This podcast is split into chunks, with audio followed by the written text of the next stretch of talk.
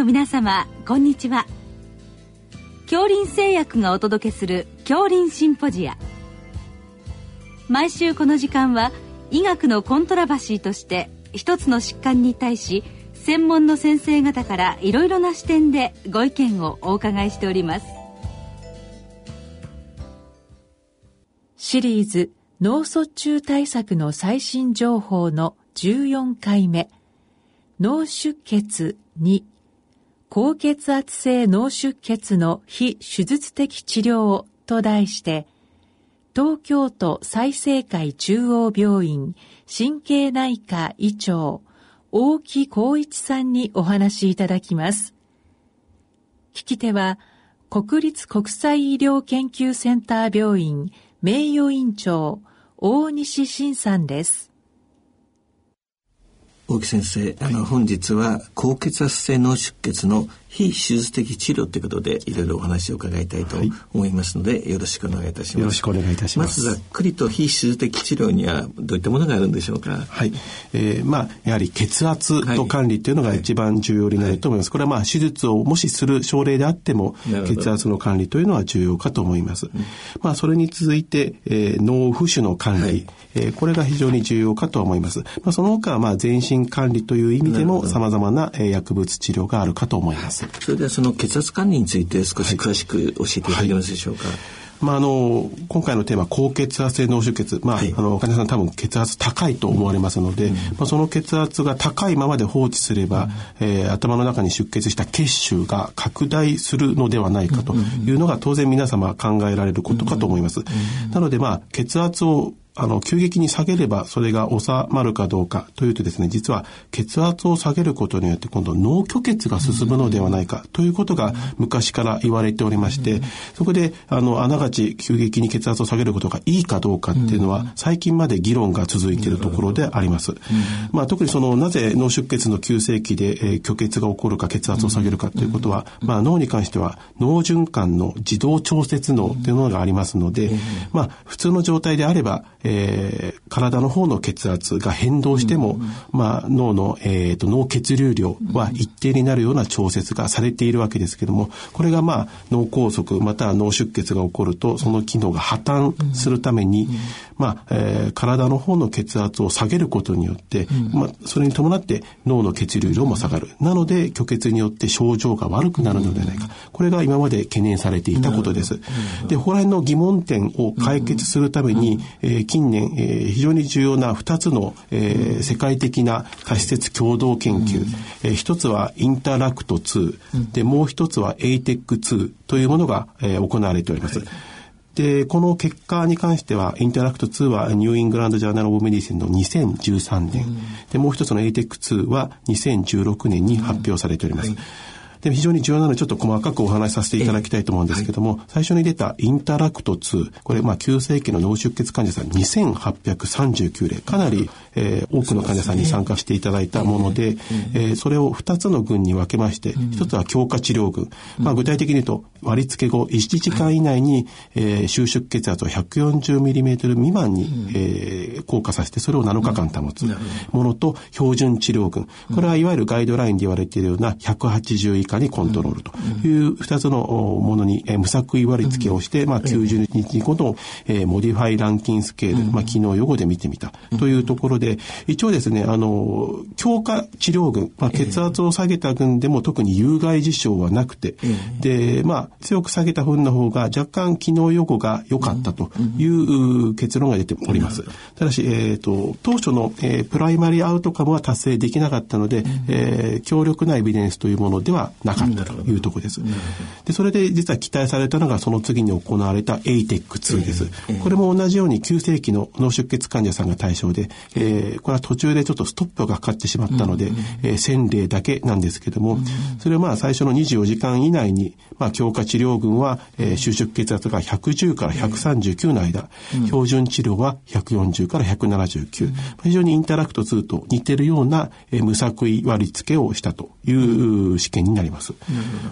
この結果としては結局、まあ、あの、積極的に高圧をしても、神経所見の悪化はなかった。うん、なので、まあ、今までの仮説は逆に、あの、排除されたというか、まあ、証明はされなかったんですけども、逆に腎機能が悪くなった。まあ、非常に高圧をすると腎機能が悪くなったということが認められましたので、結局、頭ではなくて、全身の方に対する影響があるために、まあ、下げるのはちょっと慎重っていうか、まあ、一応そこら辺を考えてやりましょうということになっております。そういうことですね。はい。まあ、あの、当初のその脳循環調節能が失われて脳虚血がっていうことは、まあ、案外大丈夫だったかなという結果にはなっております。現在のその日本のガイドラインだとどうなってるんでしょうか、はい、そうですね。まあこれをもとにですね、一応あの今まあ一番最新のものは、えー、脳卒中治療ガイドラインの2017年に出た追放版ですけども、えー、できるだけ早期に収縮血圧140未満に降下させ、まあ7日間維持することを考慮してもよい。しかしこれはグレード C1 となっておりまして、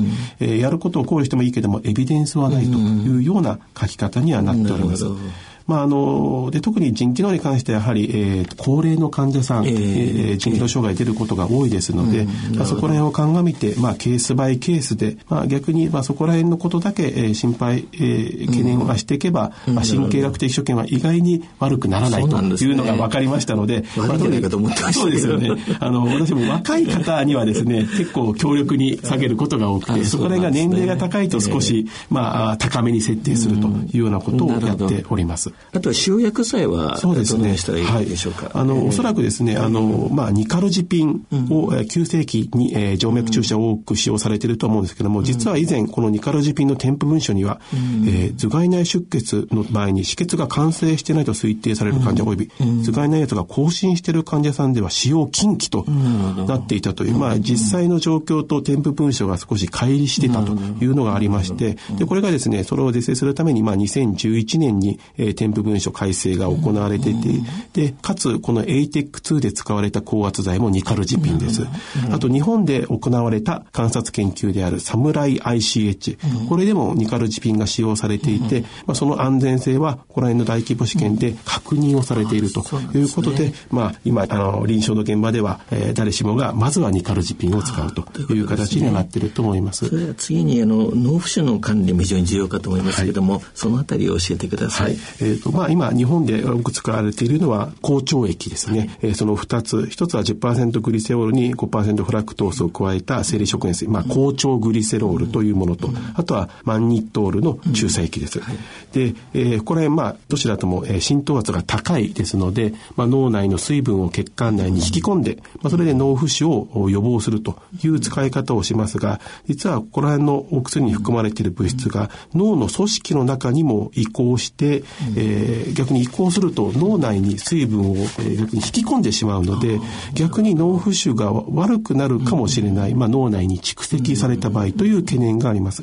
まあ、一応グリセロールの方は脳内で代謝をされる、まあ、なくなっていくので、えー、その懸念は少ないと言われておりますが、マンニットールのが全くあの代謝されないので、えー、使って最初は急激に、まあ、グリセロールよりもマンニットールのが、えー、脳圧効果作用は強いんですけども、まあ、一度良くなったものが、またその今の物質が脳内に残ってですね、えー、脳内の圧が高くなるというような反調現象が起こる場合があります。なのでまあどちらかというとマンニトールっていうのはその後に手術を控えて、まあ確実にもう脳圧が下がるということを前提に、そこまでのまあ時間つなぎという意味でまあ使われている場合が多いかなと。使い分けが必要そうですね。通常の場合にはあのグリセロールの方を使っているかとは思います。ステロイドはいかがですか、昔はなんか使ってたそうですね。ステロイドはやはりまあ強力なまあ抗浮腫作用があると思いますが、まあ、脳血管障害、まあ、脳出血及び脳梗塞に関して脳浮腫に対するステロイド剤の有効性は示されていないと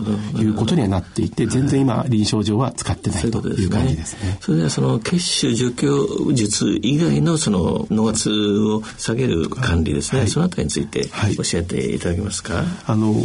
まあ内科的といいますかそのような管理なんですけども、えー、まあ一つはですねまず呼吸不全があって、まあ、換気数が減って、CO2 が貯留すると、まあ、CO2 は強力な血管の拡張作用を持っておりますので、まあ、それによって頭蓋内圧が更新する場合があります。えー、特にあの、意識障害があって、気道が狭窄しているような方は、えー、まあ、換気ができませんので、二酸化炭素が溜まって、さらに頭蓋内圧更新を及ぼすことがありますので、まあ、そのような場合には積極的な呼吸管理、また気道管理、まあ、場合によっては相関ということも、まあ、治療として重要な場合もあるかとは思います。あと、あの、まあ、炎症の反応がやはり体温が上がると、ね、促進されますので、えー、まあ、そこら辺で、まあ、えー、高圧、まあ、高体温になった場合に、うん、えー、温度を低くすると。まあ、これがまた低体温がいいかどうかっていうのは、うん、この低体温にすると、まあ、様々な感染症等の合併症が出てきますので、うん、それまた議論は難しい、まだ結論は出ていないんですけども、まあ、少なくとも高い体温は避けるべきというふうに考えられます。具体的には何か現場でどのようにされてますか？あの、普通の解熱鎮痛剤を使って、はい。まあ、あの、まあ、高いままにさせておくというよりは、まあ、もちろん、あの、背後に感染症があれば、えー、抗生物質を使いながら、まあ、プラスアルファであまり高すぎる場合には、えー、解熱もするという対象になるかと思います。あとは何かありますか？そうですね。あの、まあ、これあの、先生によっては意見が分かれるところかもしれませんけども、えー、まあ、入院後に、えっ、と、ベッドをフラットにして、頭部を居上させるとですね、えっ、と、静脈管流が良くなって、多少、頭蓋内圧が低下するかもしれない。ということで、まあ、えー、頭部を30度ぐらいギャッチアップをさせて管理するという先生もいるかと思います。ね、ただ逆にギャッチアップをさせると、えー、脳の循環が逆に悪くなって、今度虚血が進むではないかという懸念もあるので、まあ、そこはまあ、またケースバイケースという形になるかと思います。脳室ドレナージっていうの？はどういう時にやられてるんでしょうか、はい、これもやっぱりあの、頭蓋内圧が更新した場合でですね、まあ、特にあの、えー、例えば視床出血の場合には、うん、えー、血腫除去の手術の適用は全くないんですけども、ど逆にまあ視床は、えー、脳室の隣にありますので、うん、そこに先波した場合でそれによって意識障害が出る場合には、例えば視床出血に対しての脳室ドレナージということは時々、えー、考えることだと思います。大先生本日はどうもありがとうございました。ありがとうございました。シリーズ脳卒中対策の最新情報の14回目。脳出血2高血圧性脳出血の非手術的治療と題して東京都済生会中央病院神経内科医長大木光一さんにお話しいただきました。聞き手は国立国際医療研究センター病院名誉院長大西晋さんでした。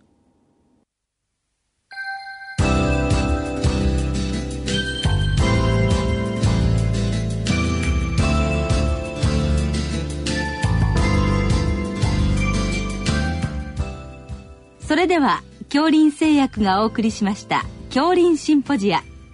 来週をどうぞお楽しみに。